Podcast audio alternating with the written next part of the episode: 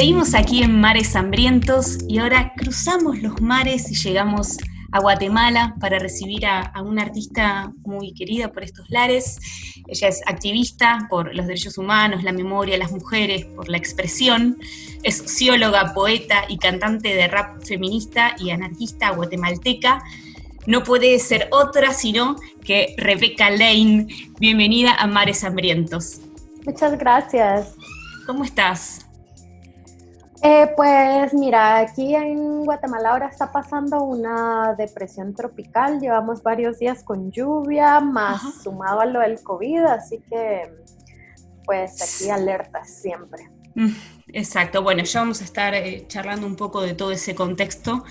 Em, bueno, Rebeca, vos sabés que aquí eh, sos querida y valorada, ¿no? En, en Argentina, en la escena musical feminista estuviste aquí tocando el año pasado, si mal no recuerdo, en octubre, y de hecho el video... Sí, en octubre. Claro, y entiendo que de ahí, eh, ahí aprovechaste para filmar el video que, se estrenó ahora en finales de marzo, pero, pero bueno, claramente está grabado en esta ciudad. ¿Qué, ¿Cómo fue eso? Eh, bueno, pues mira, eh, la verdad es que BioFlow, que es una compañera que es rapera, también ella también hace videos y pues siempre me ha gustado mucho la, forma en que ella ha trabajado sus propios videos porque ella los ha hecho y de hecho eh, hace creo que tres años grabamos otro tema y un video también que se llama Velas y Balas. Y pues aprovechando que iba a pasar por eh, Buenos Aires y que esta canción todavía tenía pendiente el video, pues decidimos hacer la producción los días que estuviera allá, que además fueron tres días nomás, o sea, hicimos de todo, apenas en unos pocos días, concierto, video, entrevistas y así. Bueno, vamos a recordar que el tema se llama A veces y bueno, está este video que hacemos mención y también hay una versión acústica, ¿no? Con, con, con Araceli Cantora. Sí, eso lo hice eh, unas semanas antes, que fue cuando estuve en Chile. Eh, grabamos con Araceli Cantora, que es, que es chilena, y grabamos ahí esa versión también acústica muy bonita. Mm. Los dos los pueden encontrar en mi canal de YouTube, los dos videos. Hermosos, hermoso, hermoso el tema también. Vos sabés que, bueno, estamos grabando esta nota a la distancia eh, por, cuestiones que tienen que ver ¿no? con el aislamiento social preventivo, pero esta semana aquí se, cumplen cinco años, el 3 de junio, cinco años del Ni Una Menos. Em, entiendo que más o menos por la misma fecha que estuviste vos grabando aquí el Libre, Atrevida y Loca con, con. Em, este año nos encuentra... De hecho lo grabamos en Guatemala. Ah, bien, perfecto, pero digo, por esa fecha de 2015, ¿no? De que se cumplen estos cinco años, y sabés que acá estamos, eh, bueno, eh, atravesando todas una situación que no vamos a poder tomar las calles, ¿no? Esto, de poner el cuerpo, mujeres y diversidades eh, bajo un solo grito, ¿no? El ni una menos, dándole voz a, esa demanda puntualmente y también a otras exigencias y debates que, nos estamos dando aquí los feminismos. ¿Qué onda allá en Guatemala? ¿Hay, hay algo del ni una menos, de esa, de esa potencia o de ese espíritu de lucha? Pues mira, en realidad cuando se hicieron las convocatorias al Ni Una Menos, que, que, se hicieron las convocatorias pues desde Argentina, definitivamente en Guatemala sí hubo una respuesta eh, y se organizaron movilizaciones pues no solo en la ciudad, sino en, en, varios otros lugares, que eso, digamos, siendo un país tan pequeño, digamos, no es como Argentina que tiene grandes ciudades, sino que las ciudades acá son como mucho más pequeñas. Y por supuesto la, la presencia del feminismo también en las ciudades más pequeñas también es más limitado. Mm. Incluso en Ciudad de Guatemala somos un movimiento feminista bastante pequeño, la verdad. Sí. Entonces, eh, se respondió a la convocatoria, pero específicamente no hay un movimiento que responda al una menos, como si hay en otros lugares, como en Perú, por ejemplo, en otros lugares que he conocido que hay una, una movilización específica sí. Eh, respondiendo a la, a la, convocatoria, pero definitivamente, digamos, aquí hay mucha eh, movilización de las luchas de las mujeres, sin embargo yo creo que sí es muy distinta la lucha feminista en Guatemala que en Argentina, o sea, mm, incluso que en México, ¿no? Que yo creo que para los feminismos de las periferias, ¿verdad? Son como que los dos grandes polos en América Latina donde se hacen estas grandes movilizaciones. Yo creo que aquí en Centroamérica, para empezar, por ejemplo, las movilizaciones son mucho más pequeñas, tenemos unas historias de represión y de guerra muy fuertes, eh, una, un genocidio y una violencia muy específica con los cuerpos de las mujeres y un, miedo latente también. Solo por ponerte un caso, el 8 de marzo de hace tres años, eh, unas niñas que estaban en unos... Eh, en uno de los hogares bajo el resguardo y tutela del Estado, eh, fueron encerradas, ellas se rebelaron, digamos, porque estaban denunciando eh, condiciones de abuso sexual, de violación sexual, incluso ser parte de una red de trata vinculada con el Estado. Lo que el Estado hizo fue encerrarlas en una pequeña aula y quemarlas. De, de, este suceso murieron 41 niñas. Entonces, o por ponerte el caso de Nicaragua, ¿no? Que es un mm. país donde ni siquiera permiten que una marcha salga a la calle, sobre todo cuando es de mujeres o feministas. Entonces, el contexto del feminismo en Centroamérica es completamente distinto al de, al de otros países en América Latina, donde sí se hacen grandes concentraciones. Claro, totalmente. Em, sí, me preguntaba también, es, tremendo esto que decís de, de las chicas quemadas. Eh, y cómo está hoy en día la situación en relación a los femicidios, digo con el aislamiento, no sé cómo, cómo se está viviendo en Guatemala, pero acá en Argentina los números de femicidios y de abusos a menores subieron zarpado, ¿no? Digo, de, forma preocupante, no creo que sea muy distinto en Guatemala. Sí, claro, yo creo que definitivamente en todos los países estos tipos de violencia se han, se han incrementado, ¿no? Porque de alguna forma, mira, aquí en Guatemala no hay un confinamiento obligatorio y aunque han habido algunas medidas eh, de distanciamiento y todo, la verdad es que es muy difícil cumplirlas. Estamos hablando de un país que el 70% de su población eh, no solo vive en pobreza, sino también es parte de la economía informal, es decir, no tienen un puesto de trabajo, un trabajo fijo, prestaciones laborales, etcétera, sino que son personas que viven al día a día vendiendo verduras, vendiendo en los semáforos. Eh, eh, compuestos en, mercados, no solo de, comida, sino de venta de ropa, cosas así. Entonces, eh, cuando tenés un país donde subsiste diariamente con lo que trabaja diariamente, el confinamiento es... Eh, Difícil. Imposible, no es posible. Aquí no ha habido la posibilidad de hacer eso, a menos que el gobierno tenga un programa eh, para eh, el apoyo de todas esas personas, pero evidentemente no lo tiene y no ha tenido ningún tipo de apoyo hacia, sobre todo las personas con mayor necesidad. Aún tomando en cuenta esas diferencias, digamos, siendo que Guatemala no se ha podido poner un confinamiento obligatorio, obligatorio ni siquiera de unos cuantos días, eh, definitivamente los números de violencia han aumentado, Han aumentado y... Y el Estado no hace nada en relación a eso. No, no, no, absolutamente nada digamos, en algún momento se mencionó, sí, como que hemos visto que han subido los números, pero no, sé, no hay información oficial sobre lo que está sucediendo. Entonces, tampoco eh, tenemos herramientas como para poder constatar esto. Incluso, por ejemplo, hace dos días el presidente anunció que va a disolver la Secretaría Presidencial de la Mujer, que ha sido un instrumento político eh, que fue creado como parte de los acuerdos de paz, ¿verdad? Y entonces deshacer esa secretaría, digamos, es casi que de lo único que por parte de gobierno se ocupaba de los asuntos de las mujeres, aunque definitivamente en los últimos gobiernos ha estado bastante ocupado por sectores mucho más conservadores y antiderechos de las mujeres, mucho más, un, un corte más cristiano, ¿no? Pero el problema acá es que realmente no tenemos instituciones eficientes que puedan hacernos saber, digamos, si ha subido el número de llamadas, si ha subido el número de denuncias. Lo que sí es que hay muchas organizaciones de mujeres, digamos, que están dando seguimiento a estos casos. Claro, como siempre, ahí eh, rastreando lo que, no, lo que no se hace desde otros lugares, ¿no? dándole la, lucha. Rebeca, vos hablabas recién también esto de, la dificultad de los y las trabajadoras. Eh, ¿Cómo están eh, la escena musical, los artistas en ese sentido, ¿no? en este contexto COVID? que, bueno, eso digo, es muy difícil porque los principales ingresos de los artistas se requieren la participación de la gente, entonces están en una situación crítica, me imagino. Y mira, y es terrible porque definitivamente, digamos, sin que hubiese COVID ni necesidad de confinamiento, ser artista en Guatemala ya es una cosa extremadamente difícil, ¿verdad? Eh, empezando, digamos, por lo que te comentaba, o sea, si estamos pensando en un 70-80% de población que vive en pobreza, Em, la prioridad de la gente no es consumir arte, no. ¿verdad? Es sobrevivir.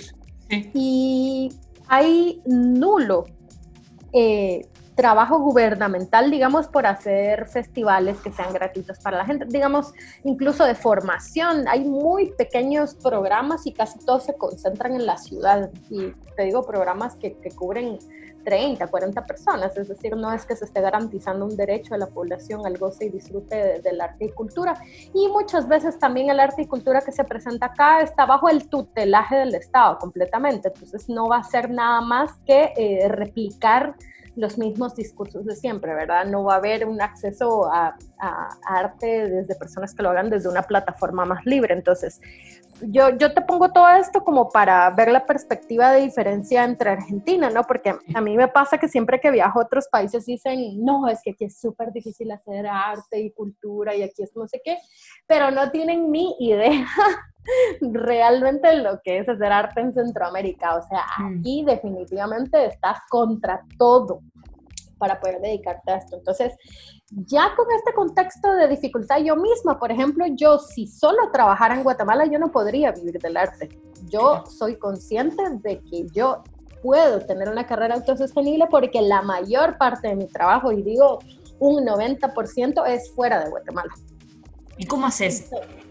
Pues mira, en estos meses lo, lo pues, terrible, digamos, ¿verdad? Porque la mayor parte de mis ingresos era, era por conciertos en vivo. Creo que junio es el mes donde eh, como que ya la gente ha entendido que muchas cosas se van a pasar a la virtualidad, entonces ya si una organización o una marca quiere un concierto, pues ya te lo paga, un concierto online, eh, ya eh, voy a tener varios talleres de, de rap online en este, en este mes de junio, pero abril y mayo realmente fue vivir de mis ahorros. Eh, y una cosa que, que, sí definitivamente que nos apoya, aunque no cubre la totalidad de lo que necesitamos eh, para vivir, es las reproducciones en plataformas digitales, en YouTube, en Spotify, que es de alguna forma un dinero que entra de ahí, ahí constante, por así decir, aunque te digo que en mi caso, digamos que no tengo números tan grandes. Eh, pues me permite cubrir algunos gastos, aunque no sea suficiente, pero ya es, ya es algo, digamos, ¿verdad? Yo creo que aquí la dificultad en Guatemala la tienen sobre todo el arte callejero, ¿verdad? Eh, mimos, eh, malabaristas, eh, quienes cantan en, los buses, ¿verdad? Que, que, es gente que su trabajo es hacer arte en la calle, ¿no? Entonces yo creo que la mayor vulnerabilidad está ahí. Mm. Y por ser el arte lo que es, digamos, también el gobierno tampoco ha pensado en, una forma de apoyar específicamente al gremio artístico en esta, en esta pandemia. Claro, porque vos hiciste ¿no? un, evento por streaming em, con entrada junto a otras raperas. Eh, digo, de los ambientes artísticos que no son los que estás diciendo, quizá, ¿no? Los más callejeros, o, ojalá que sí, pero digo, ¿existe algún tipo de organización así entre, entre colegas, artistas para, para hacerle frente un poco a este momento? Y en general. Pues mira, yo la verdad desconozco, desconozco si hay algún tipo de, organización ahora. Digamos, sí sé que muchos artistas callejeros han estado asistiendo.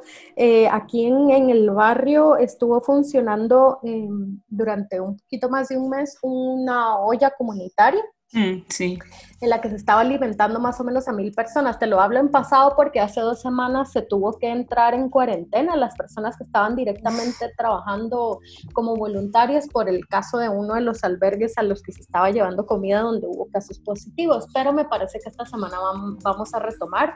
Digamos, yo no soy parte de las voluntarias que está directamente ahí en el lugar, sino de las que cocinamos en casa y llevamos comida, ¿verdad? Sí. Pero sí sé que mucha gente eh, del el arte callejero llegaba ahí por lo menos para tener dos tiempos de comida. Entonces sí estamos hablando de mucha vulnerabilidad, porque cuando estamos hablando de, de malabaristas, no estamos hablando de solo los que andan viajando en América Latina y que de alguna forma pues se pueden agenciar muchas más cosas, sino estamos hablando pues de gente que eh, con muchísimas carencias ha encontrado en esto una forma o una alternativa eh, de trabajo, ¿verdad? Pero muy precarizado. Total. ¿Y cómo vienen manejando, el, eh, digamos, el espacio de Somos Guerreras? en ese sentido, ¿no? Porque, bueno, tiene espacios de formación, de producción de eventos y también imagino que se ha tenido que retransformar y, bueno, cómo, cómo vienen laburando eso y un poco los desafíos para adelante de este espacio. Mira, Somos Guerreras en realidad siempre ha funcionado a distancia, es decir, nosotras no estamos permanentemente haciendo estas actividades, sino que las hacemos en algunos meses del año. A ver. Hacemos giras específicas. Entonces, eh, para este año, pues normalmente siempre aprovechamos meses como noviembre, ¿no? Que son, que son meses en los que en esta región pues se, se movilizan muchísimo las mujeres alrededor del Día de la No Violencia, ¿verdad? Y también, pues hay que decirlo, digamos, eh, tristemente a las artistas que somos más feministas pareciera que no trabajamos el resto del año, ¿verdad? O sea, eh, ¿qué te diré yo? Un alto porcentaje de ofertas de trabajo nos llegan en marzo o en noviembre el resto de meses no, ¿verdad? Entonces también es una oportunidad como para poder hacer giras, hacer las charlas, hacer los talleres que damos y esta dificultad de que cada una vivamos en países diferentes pues hace eso, ¿no? Que no podamos estar todo el tiempo. Sin embargo, digamos aquí en Guatemala eh, estamos organizadas, ¿verdad? Tenemos un grupo que se llama Hip Hop Ish, que somos eh, fundamentalmente somos cuatro raperas que somos como las más activas y las que hacemos un trabajo de gestión permanente para hacer actividades que involucren a eh, otras raperas u otras chicas dentro de la cultura hip hop, precisamente buscando hacer eventos. El, de hecho, el, el, concierto que tú me mencionabas, el Resistas, lo hicimos a partir de esta pequeña colectiva que tenemos como de gestión de eventos, pero también hemos promovido espacios como más de talleres, más de encuentro y como de alguna forma la idea de somos guerreras, pero a nivel local, ¿verdad? A nivel de Guatemala, que es lo que ha estado funcionando ahorita y es la forma de hacer estos conciertos, por ejemplo, ahora, es la forma que hemos encontrado de apoyarnos. Te invito ahora a que escuchemos uno de los temas que elegiste para compartir esta noche en Mares Hambrientos. Más adelante te vamos a estar preguntando sobre las razones de esta elección. Así que vamos a escuchar Quisiera olvidarme de tu nombre de Rebeca Lane para Mares Hambrientos.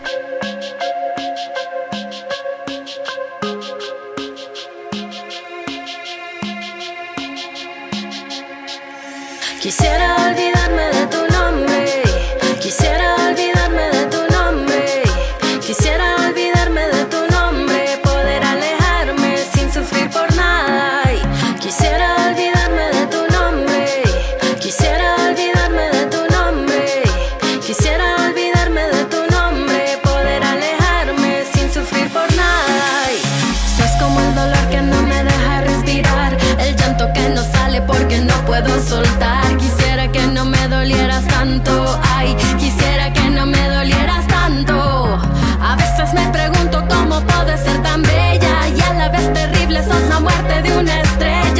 enseñó a amarte. Ay, no sé quién me enseñó a amarte. Quisiera olvidarme de tu nombre, no extrañar tu aire, tu playa, tus bosques, olvidar tu aroma, olvidar tu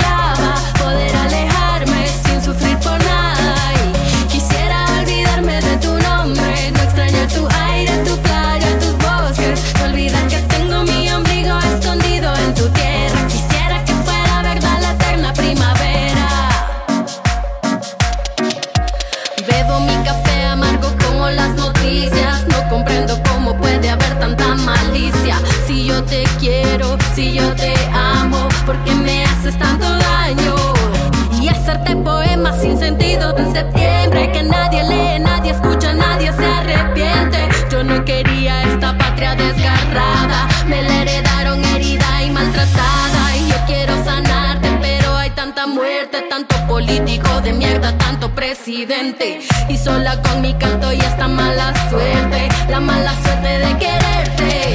Quisiera olvidarme de tu nombre, no extrañar tu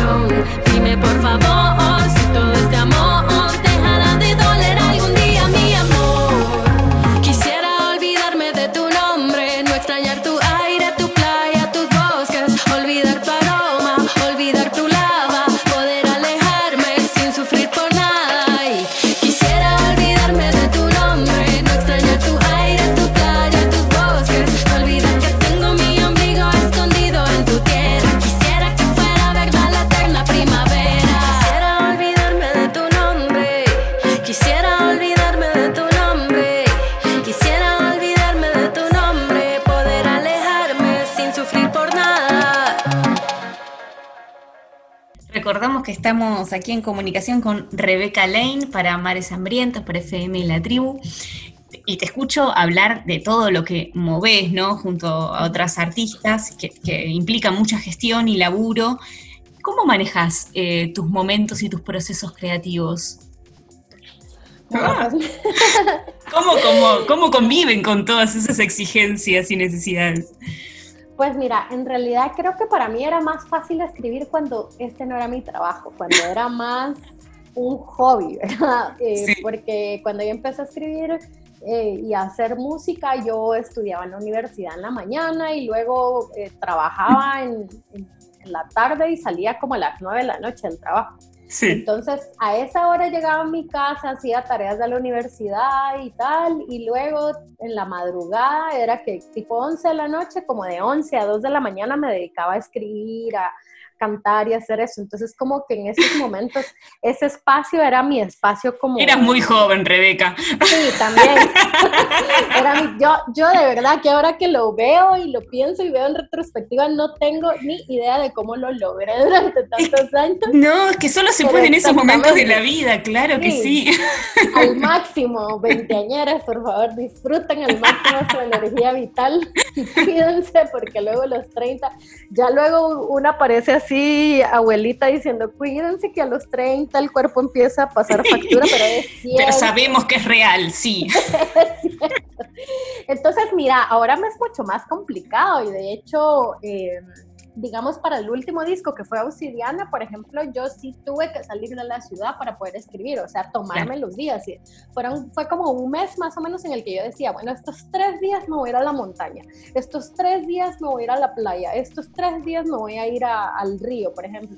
Como buscar distintos espacios que no fueran mi cotidianidad y que no fueran la ciudad para poder escribir, porque digamos, yo aquí en mi casa tengo todas las ideas de canciones, tengo un, un cuaderno lleno de ideas de, metáforas, de por dónde le puedo agarrar, pero definitivamente entre lavar platos, contestar correos y hacer todo lo que hay que hacer, no me da, no se me da la, la inspiración, tengo que salir. Entonces ahorita también estoy un poco como, como con la inspiración en pausa porque pues sí, Además, la situación de estrés que estamos viviendo, ¿no? Sí, claro. No me fluye tanto la, la, inspiración. Me imagino que de todos esos momentos también salió la letra para el tema a veces necesito un poquito de silencio, de soledad, ¿no? De hecho, esa canción la escribí en la madrugada, fíjate. Ya la escribí aquí en Guate, ya la escribí aquí en la ciudad y en mi casa. Eh, pero sí, justamente porque, pues sí, el hecho también a veces de ser figura pública, ¿sabes? Como que mm. obvio yo no es que salga a la calle y la gente me reconozca porque no sé ese nivel de, no tengo ese nivel de famosejo, pero sí el hecho de, digamos, todo lo digital hace que, que, que tu que tú seas mucho más accesible, ¿me entendés? Que todo el tiempo estén viendo que publicas, que una misma esté viendo que publica, pues, porque si no mantienes tus redes, digamos, yo estoy hablando de, de mí desde un artista que no, que no tiene no sé, 150 mil seguidores en cada red, porque no lo tengo, tengo mucho menos. Entonces tenés que inventarte todo el tiempo qué voy a postear, qué voy a poner, cómo mantengo mis redes. Entonces es una, es una negociación ahí entre lo que tú decidís poner afuera y en lo que se te exige también de que estés alimentando las cosas. Entonces cuesta muchísimo tener un espacio como de, de solitud y de disfrute de la soledad también. ¿verdad? Sí, sí, te entiendo. Lo que Mares muchas veces llamamos como los artistas etcétera, ¿no? Que tienen que ocuparse de todo, de todo a la vez eh, y es, muy cansador. Y, mm, la Zoila, les decimos acá. ¿Cómo es? Soy, Zoila. Soy la que contesta correos, soy la que hace publicidad, soy la que canta, soy, la que siempre yo. Soy la que todo. Elegiste para este momento Reina del Caos. Denle volumen al mango y disfrutémoslo. Ajá. Ajá. Rebecca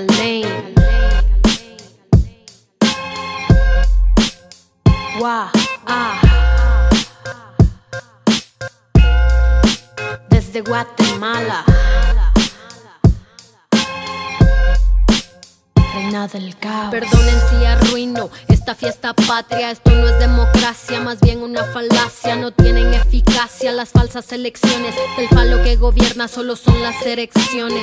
Son las lecciones de un pueblo sin memoria que se toma las calles pero no lee historia. La verdadera guerra no ha terminado. Los que nos masacraron aún controlan el Estado. A quien conviene el orden que se mantiene. Perdonen, pero el optimismo ya no me sostiene. Hago lo que puedo, pero no es suficiente. Aunque intento, no entiendo al resto de la gente. ¿Qué más das? Igual no me entiendo a mí. Vivo en conflicto y no sé a dónde ir. Si no me hace reír, prefiero no seguir. Si no me vibra el corazón, prefiero huir. No encuentro la respuesta, no recuerdo la pregunta. Quiero claridad, pero solo encuentro penumbra. Pero el dolor alumbra y mis cicatrices brillarán con cada mirada que ambos le apunta. Reina y señora del caos que me habita. A veces tirana, a veces proscrita. La mejor batalla es conmigo misma. Soy autogobierno, mi bandera es anarquista. Reina y señora del caos que me habita. A veces tirana, a veces proscrita. La mejor batalla es conmigo misma. Soy autogobierno, mi bandera es anarquista. Y no voy a hacer arte nada más para complacerles. No voy a censurarme para no incomodarles. Vengo a contar mi historia, no a tener buenos modales. No vine a quedarle bien a nadie. No vine a hacer las paces. No me pongo disfraces. No vine a repetir las frases de organismos internacionales. No salgo a protestar para que la gente me vea. Y luego subir fotos para que crean en la calle hay pelea. Yo no elegí la guerra, pero nací guerrera y lo seré hasta en el día que me muera. Ni perdón ni olvido, aunque la llaga me La llama en el alma me consuela. Ay, no busco un escenario para amenizar tu fiesta. Cada una de mis letras una falla en el sistema. Los dinosaurios duermen con el arte sin protesta. Que se extingan de una vez en el planeta. Que se extingan de una vez, yo.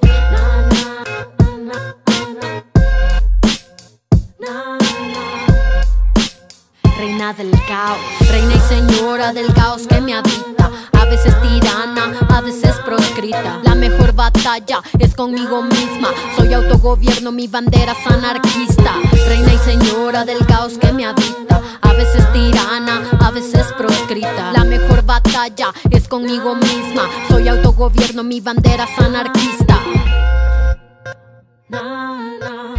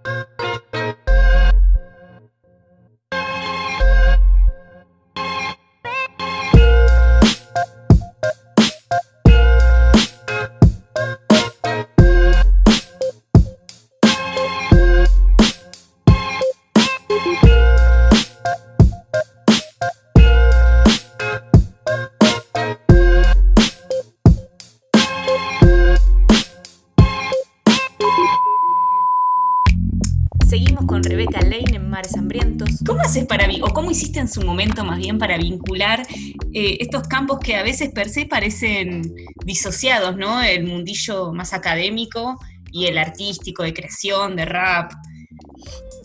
Pues mira, definitivamente como que en algún momento eh, se vincularon, pero ahora ya no estoy del lado académico, ¿verdad? Mm. Eh, de hecho, para el proyecto del nuevo disco que, que, estoy trabajando, pues sí se unen las dos facetas, que es tanto la académica como la artística, pero la académica, digamos, incluía mucho trabajo de campo que ahora no puedo hacer.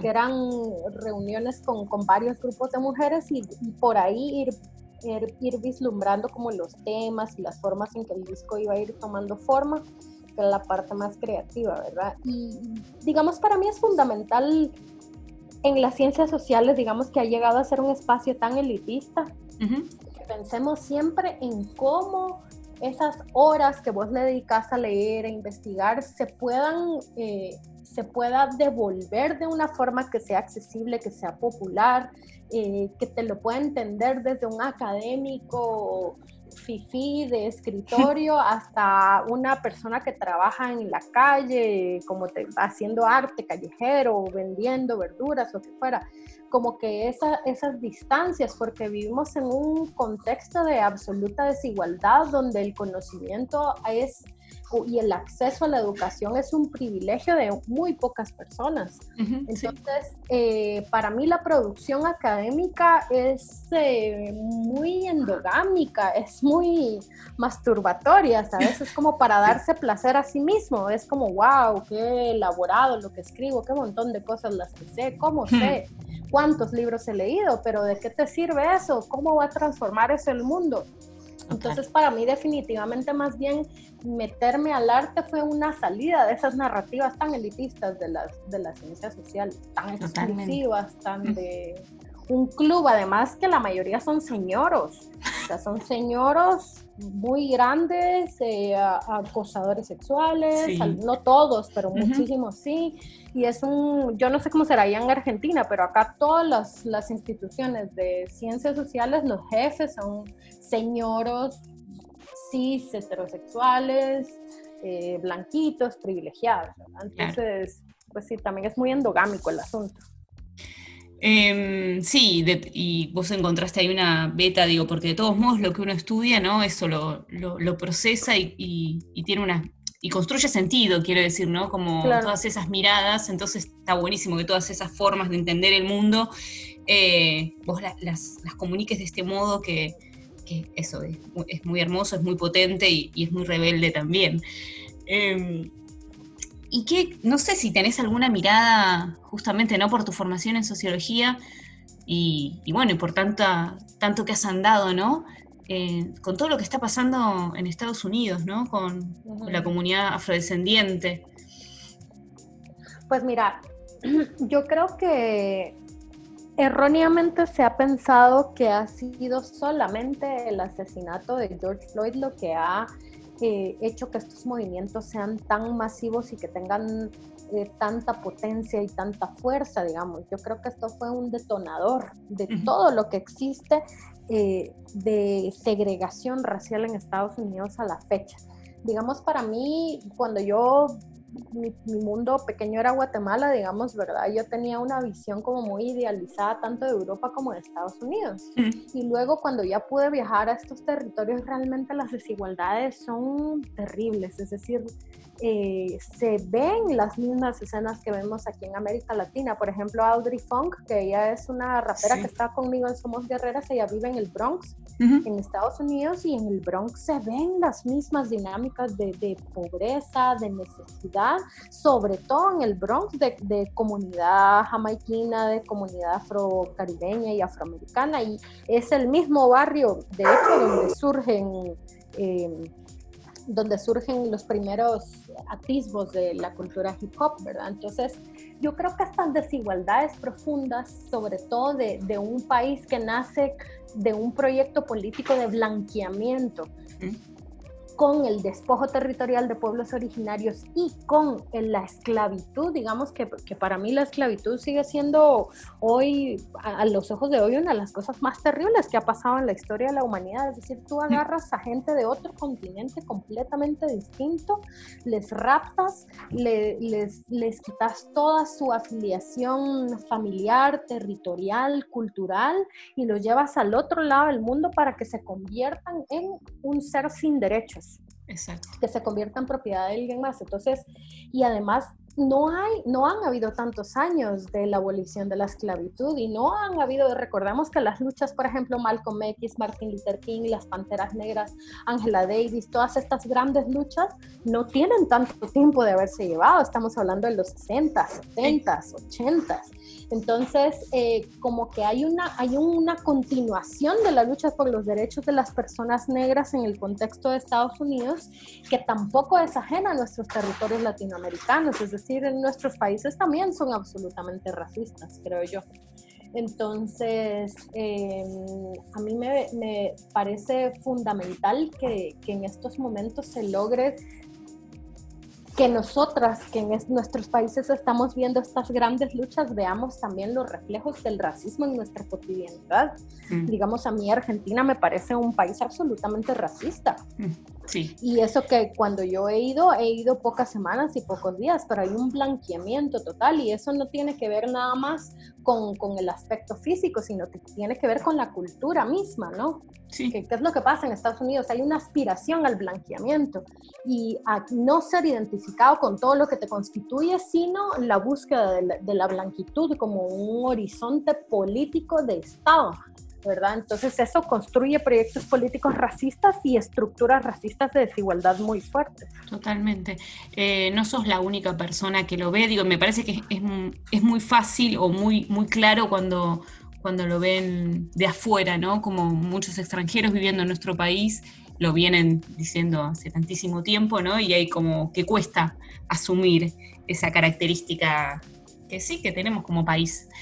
Además, em, eh, quiero puntualizar un poquito esto, además en los feminismos, ¿sabes? Que me parece que hay muy poca reflexión acerca de esto. Sí. A mí me parecía como muy complejo estar en un espacio feminista con todas mujeres blancas y que la frase negro de mierda fuera algo que nadie que a nadie le, no sé, que a nadie le hiciera sentir incómoda, digamos, como me hacía sentir a mí, era una mm. frase tirada al viento, negro de mierda, o negrita, vení para, digamos, a mí toda la gente que no me conocía me decía negra, negra esto, negra el otro, y luego me decían, no, es que es de cariño, yo, pero tú le dirías a un blanco caucásico que venga aquí a Argentina, le dirías negrito de cariño, le dirías negra de cariño. Es decir, como son cosas que están muy naturalizadas en el idioma y en la visión del mundo que, que precisamente es tan natural que no incomoda.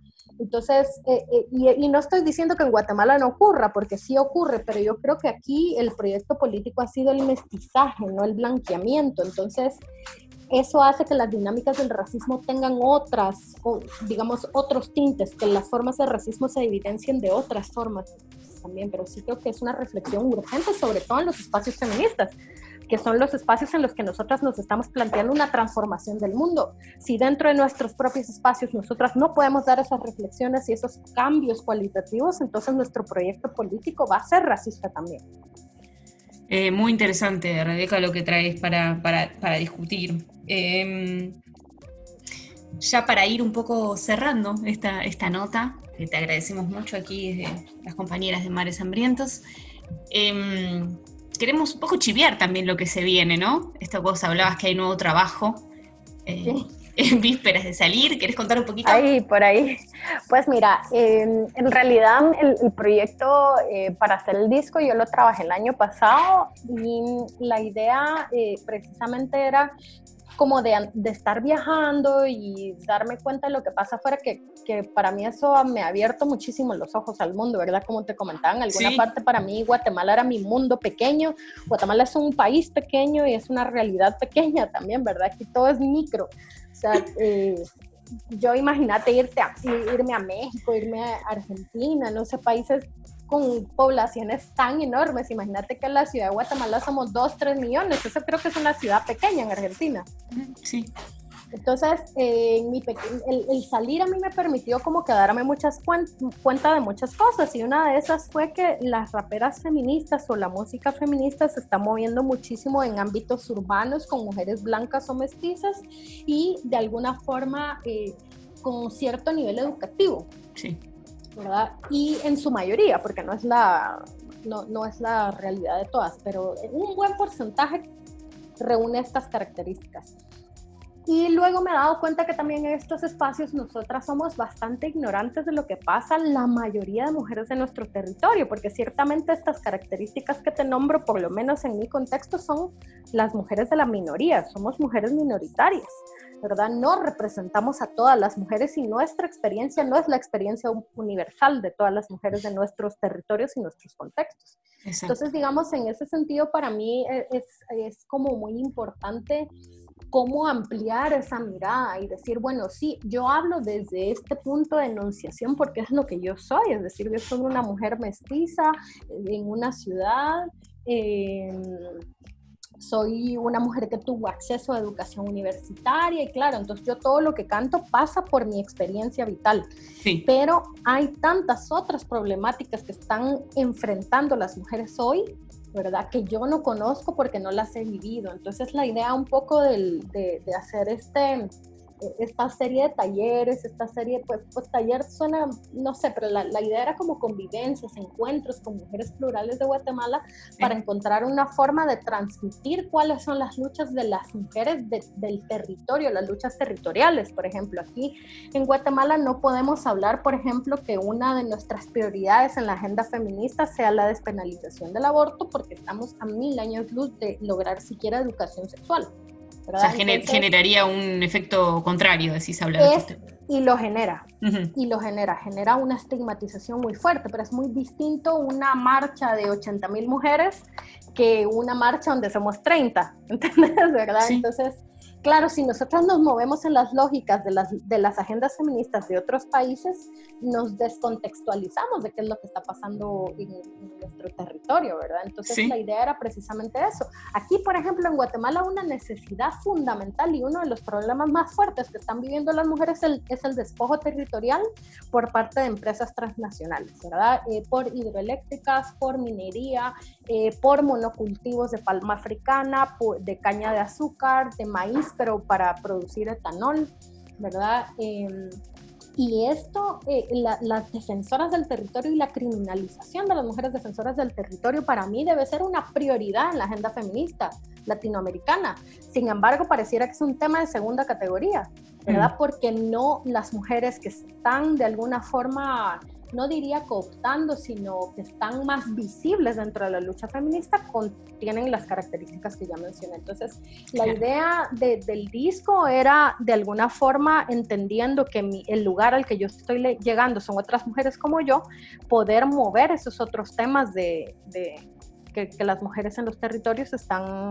Eh, viviendo y, y, para poner esos temas también como una prioridad para nosotros, ¿verdad? Obviamente, eh, la investigación siempre con el objetivo nunca de, de apropiarme, ¿verdad?, de las luchas o de las palabras de otras compañeras, sino encontrar de qué formas eh, poder comunicar, ¿verdad?, desde una posición de, de, respeto, de una posición de reconocimiento y de educación para mí, ¿verdad?, que, que es lo que la, la mayoría de mujeres eh, en estos territorios tiene que enseñarme, ¿verdad? Sus profundas luchas, su sabiduría. Hay muchas mujeres incluso que ni siquiera se identifican con el feminismo, ¿no? ¿Y te encontraste con sorpresas en esa? Porque digo, vos imagino que eh, ibas sabiendo o, armaste estos espacios considerando más o menos con qué problemáticas podías encontrarte, aunque no fuesen las propias, ¿no? Digo, en esta idea de, de hacer como un estado de situación más real de lo que le pasa a las mujeres y a las disidencias en otras zonas. Eh, eso, ¿te encontraste con, con sorpresas?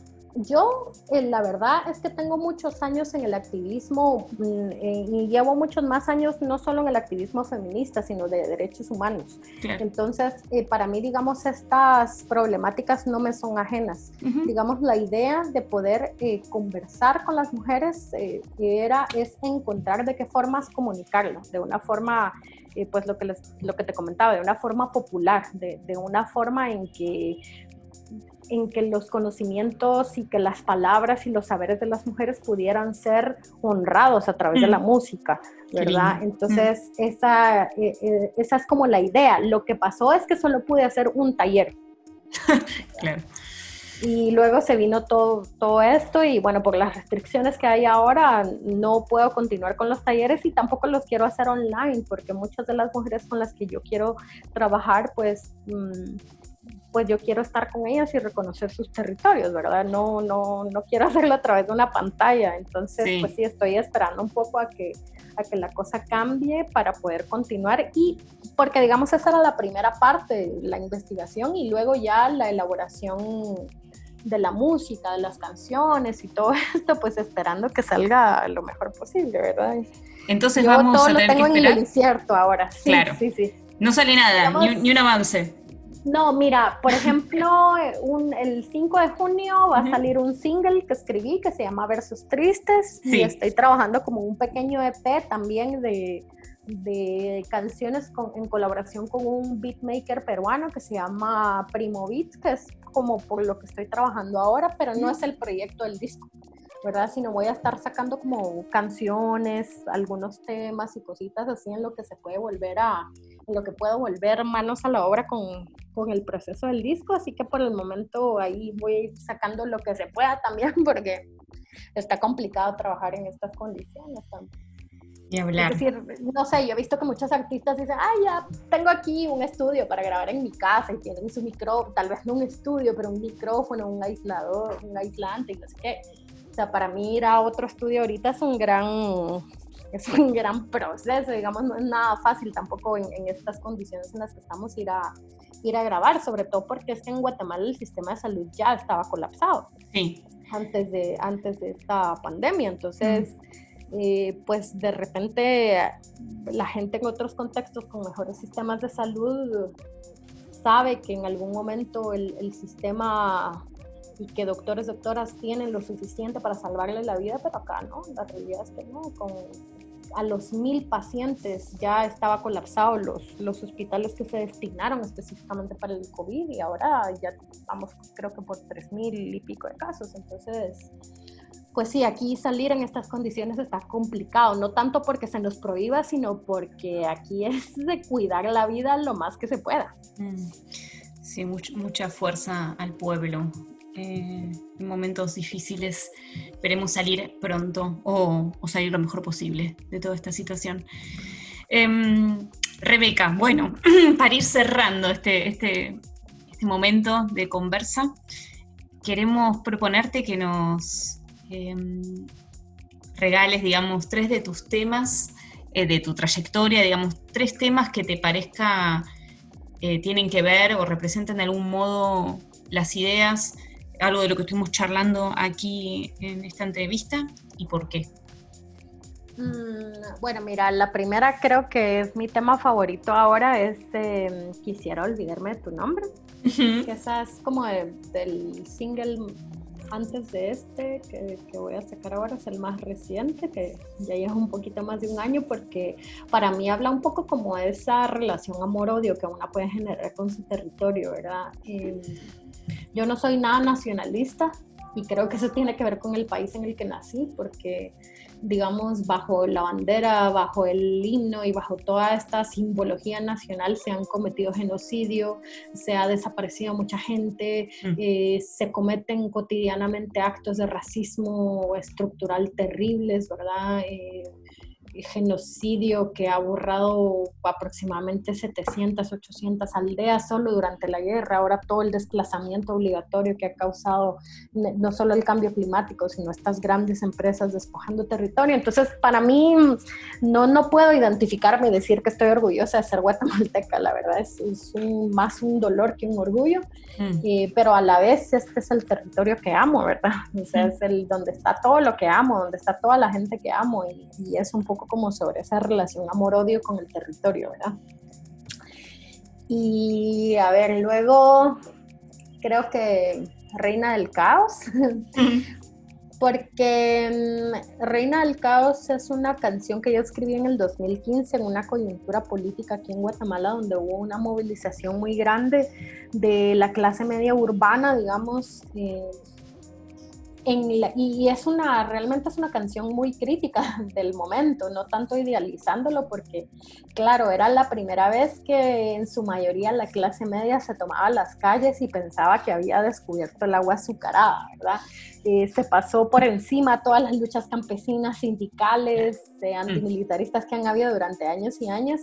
Entonces, es, y, precisamente esa efervescencia del movimiento tenía que ver más con cuestiones coyunturales que plantear transformaciones profundas, por lo que eh, votaron por un presidente que en cuatro años básicamente desarticuló todos los logros que se habían hecho a partir de, de, de de fortalecimiento del sistema justicia y desarticulación de varios grupos paralelos de poder que funcionaban en el Estado. Entonces ahora ya están a full funcionando tiempo completo, ¿verdad? Entonces es una canción como muy crítica del momento y, yo creo que, pues lo que te comentaba, ¿verdad? Yo creo que si en los feminismos eh, no nos planteamos una lucha abiertamente antirracista, si no nos planteamos en todas las luchas sociales y populares, las transformaciones que queremos ver en el mundo. Ahora, no, cuando gane la revolución, eso no se va a transformar. Mm. Tenemos que ser muy críticas de cómo nos movemos, por quién nos movemos, qué es lo que leemos, con quiénes creamos alianzas, ¿verdad? ¿Qué es lo que ignoramos también? Entonces, pues, pues con toda la rabia también de lo que está ocurriendo eh, ahora nuestros hermanos, hermanas racializadas en Estados Unidos. Sí y a ver, la última canción, no sé cuál. pues no sé, tal vez porque recientemente he hablado de esa canción Mujer Lunar, creo yo que es una canción que aunque tenga como ocho años de existencia, es una canción que, sigue resonando para muchas mujeres. Y que fue una canción que en su momento me sirvió a mí misma para salvarme de, de, digamos, de un momento donde yo tenía como mucha falta de amor propio y estaba saliendo como de un momento como muy violento y, un momento en el que la canción me ayudó a darme ánimos a mí misma para no volver, ¿verdad? Y sí.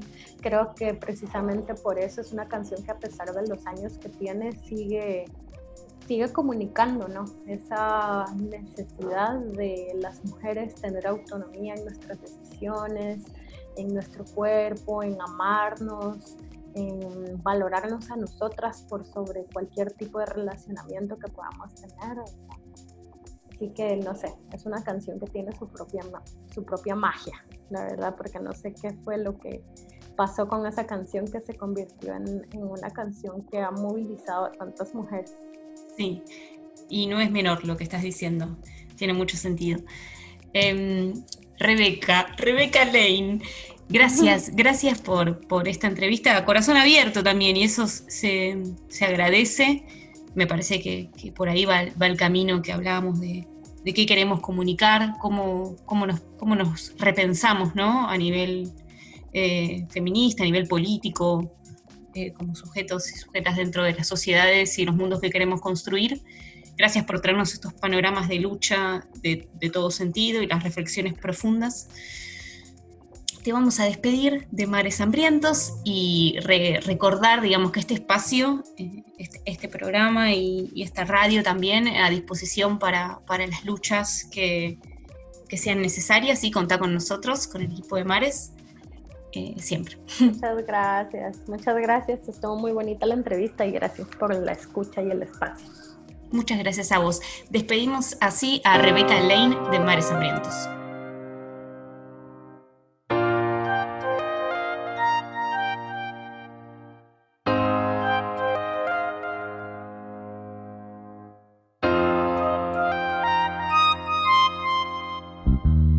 Ni Dios, ni patria, ni marido, ni partido. Así es como nací, así es como